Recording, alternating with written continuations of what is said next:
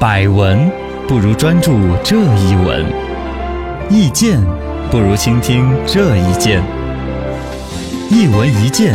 看见新闻的深度。小树林中的高人有请了，我们的大球运动怎么了？说到大球运动呢，一个是喜事儿，我们嗯，的男足男足呃五比5零，赢了马尔代夫，没可错以奖励去马尔代 夫啊，嗯，这也算是一个开门红嘛，没错我们很展望。但是呢，他由此带出来一个隐忧，就是一场胜利啊，大家都说的很戏谑，嗯很调侃， 对输了一场，人人编段子。嗯，嗯，男篮那边呢也是无缘东京奥运会的直通车，对现在对对复活赛要打过去几乎不可能。嗯，就可见这边男足、女足，呃，男篮、女篮，哎好像在大球类的运动，就相对就是乒乓球、小球嘛，嗯，我们怎么就在打倒退了呢？嗯让人很是琢磨不清。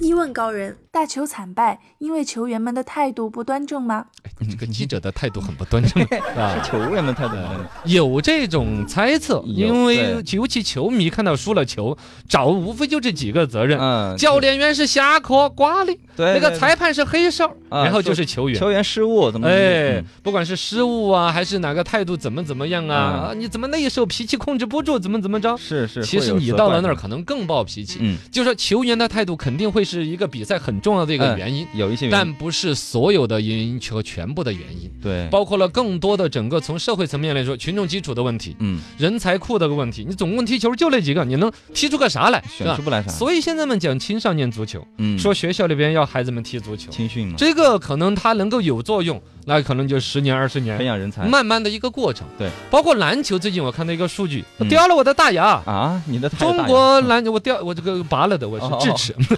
国呃，篮球怎么中国篮球的注册人口只有一千人，啊，一千人，天哎我就以为以为是后边打落了一个万 呢。当然，这个注册人这是指的专业呃注册的运动人运员哈动，员嘛，但是确实对比出来太就是少了呀，对啊，美国的注册人人口是多少？是两千五百万，我们是一千，这个我们是人家的二万五千分之一，天我们总哪人口是人家的翻倍的。对呀，嘎，那像有点西班吓牙、人意大利那些都已经穷的不行的国家了，都是十几万人。啊，我们中国只有一千人这是篮球啊，这足球是也少篮球，足球也少啊。嗯，嘎，中国的足球人口不到一万人，不到一万，你跟我们整个十三四亿人口来比，对哎呀，呃真就是，呃嘎，咖啡上面撒的那点儿咖啡沫 儿，有点害怕，有就有点点害少了怕。嗯篮球这一块呢，客观讲，姚明这儿上来之后，其实有些举措，他毕竟是一线运动员，嗯，对而且在 NBA 经营过，应该对于那些运动的这个发展还是有一些想法，嗯包括什么小篮球项目啊推进呢、嗯篮球最近几年的热度哎嗯其实是有所回升，对，对但对是一做场这比个赛的失利，还是让他的这些东西可能会有影响，嗯，有影有响。点儿抬不起头来。哎呀，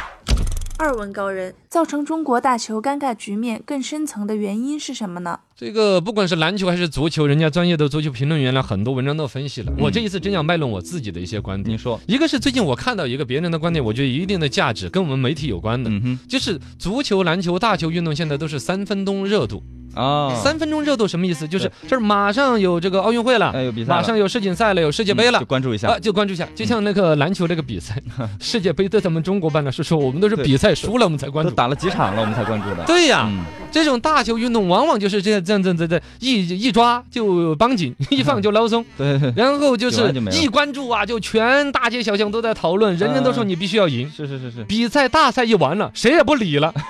球员爱死爱活，什么都不弄的三了分钟热度啊！这对于运动员，你这我这是骤骤冷骤热呀。啊！对对对，他对于注意力的理解、嗯，应对对，是当做不时。好的。这个里边，你说我们媒体是有一定的责任的，对，就是说没有大众的本身的基本的运动的热情和爱好，只在大赛来了以简单的国家荣誉感。我们才宣传，嗯，和那种输赢心去做一个关注，你说球队对于输赢该看得多重？对，他们比赛的心态怎么做到的平常心，嗯是吧？对，你放眼望去，我们现在几个大赛都轮到这儿了。女足之前现在世界杯不是八强无缘了噻，是吧？对？你这个跟之前，前孙文队长还可以代言带电池的时代，哦哟，已经完全的越走越远了。太太久了，什么叫做唯成绩论？什么叫做唯大赛论？这种是一个越来越强的不可逆的趋势，嗯，就只对大赛关注，只踢好了才关注。你对你说这个东西儿，那能不能出得了多好的这就是成个绩弊吗病啊！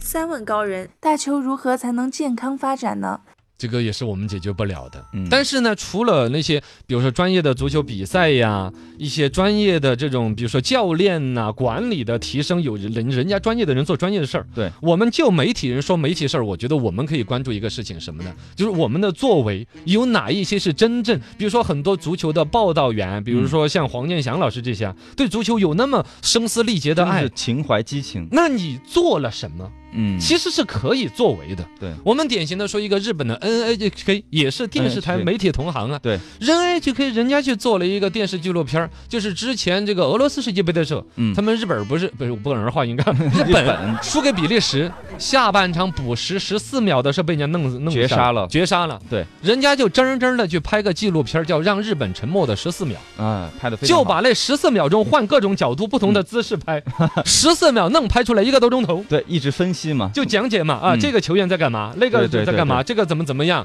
就把它分析透了。第一，从这个观众的角度来说，这个节目嗯我就我也想弄明白哎那十四秒干嘛了，啊，对就包括我们篮球这一次最后那点儿时间，啊啊，啊那一分儿那两分儿怎么了，对，哎最后那个个那个时间那样还是输了啊，，其实是可以拍个纪录片来分析的。对于观众是一个收视率，于球员、球队是一个自我剖析的一个旁观者的一个角度。嗯，这是对于比赛真正有价值的媒体的作为。对对，对我们中国的不管上至 CCTV 五，下到我们 CCTV 都五，有这个责任啊，但是做的不多的呀。确实确实，这是二一个，来说，我们整个媒体，不管是网络还是我们这种所谓的小电台节目主持人张口就来的，嗯，其实对于足球、篮球，